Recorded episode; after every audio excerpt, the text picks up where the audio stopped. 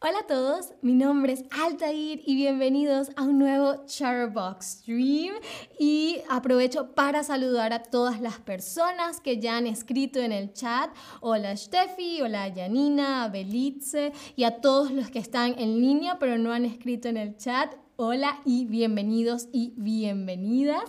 Ah, pues como les decía en el chat, con este stream uh, probablemente estoy casi segura de que vamos a acabar con el recorrido siguiéndole los pasos al Che Guevara por sus viajes. Así que si todavía no han visto los streams pasados de la serie, no se preocupen, los pueden ver una vez terminen este.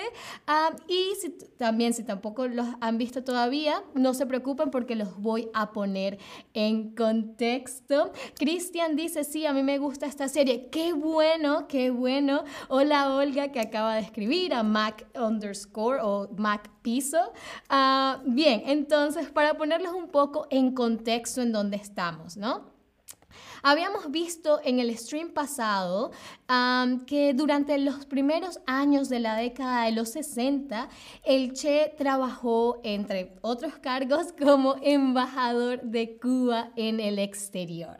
Ah, el objetivo principal de sus viajes, una vez se hace embajador de Cuba, es eh, principalmente eh, propagar el sistema marxista ah, por el mundo, ¿no? por todos los países que visitaba. Por ejemplo, en el stream pasado, él fue al conjunto de países conocidos como los no alineados para tratarlos de convencer de unirse a la causa marxista. ¿okay? Quería propagar el sistema marxista por el mundo. Mi primera pregunta del stream es, ¿qué quiere decir propagar?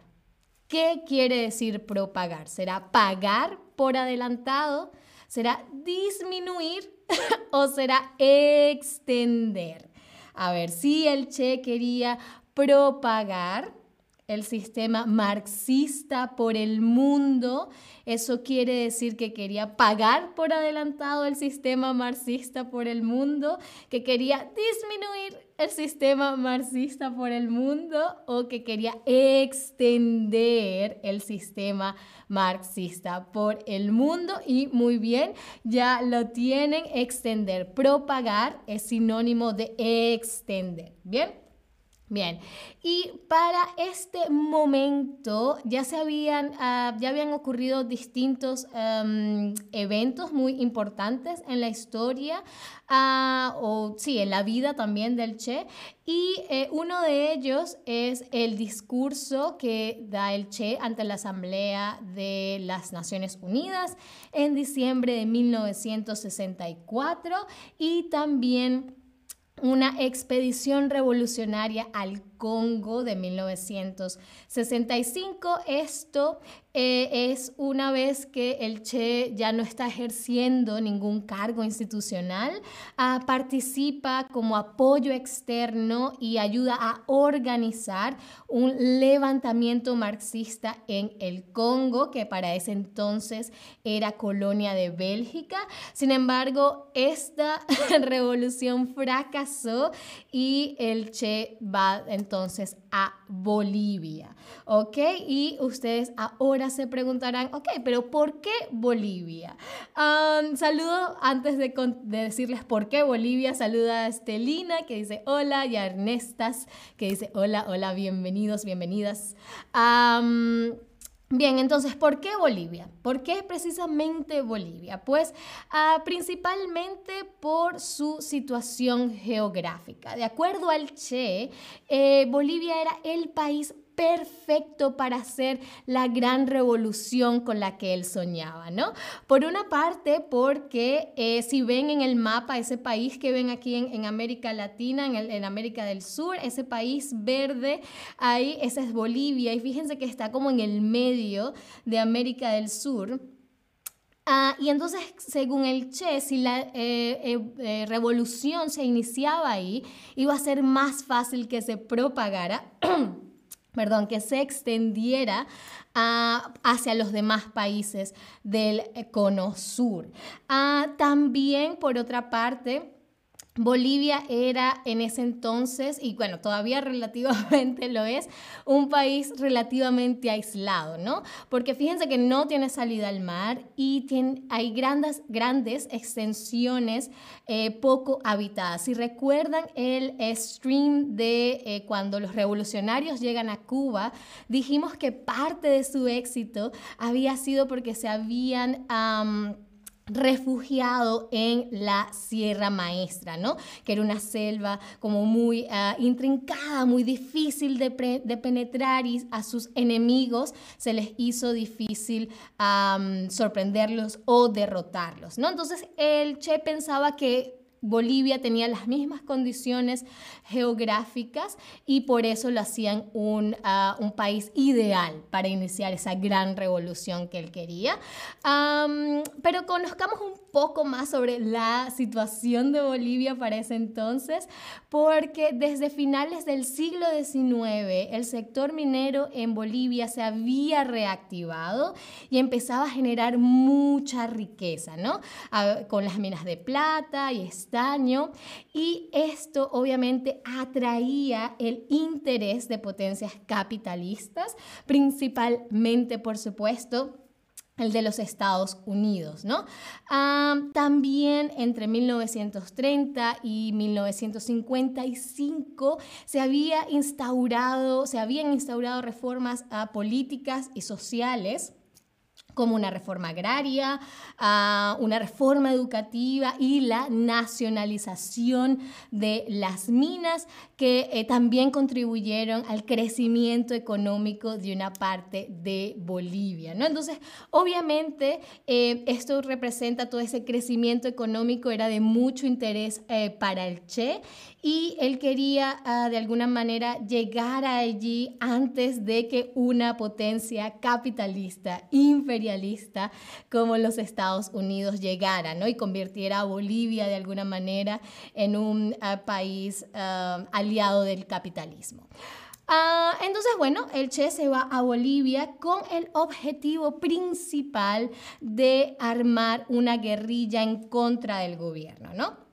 Con la colaboración, por supuesto, de revolucionarios de varios países de Latinoamérica. Había eh, argentinos, peruanos, por supuesto, bolivianos y cubanos. Ah, sin embargo, si recuerdan lo que hemos visto en los otros streams, en los otros países por los que pasaba el Che, él lograba captar a muchos seguidores. Ah, esto no va a ser así en Bolivia. En Bolivia la guerrilla que allí se instaura no logra generar tanto apoyo, ¿no? y también otra parte que le hizo difícil, que, que obviamente tuvo un gran impacto en que no se diera esa revolución en Bolivia eh, fue el tema de la intervención extranjera. Si recuerdan también, ah, dijimos que ya la CIA estaba siguiéndole los pasos al Che desde México, ¿no?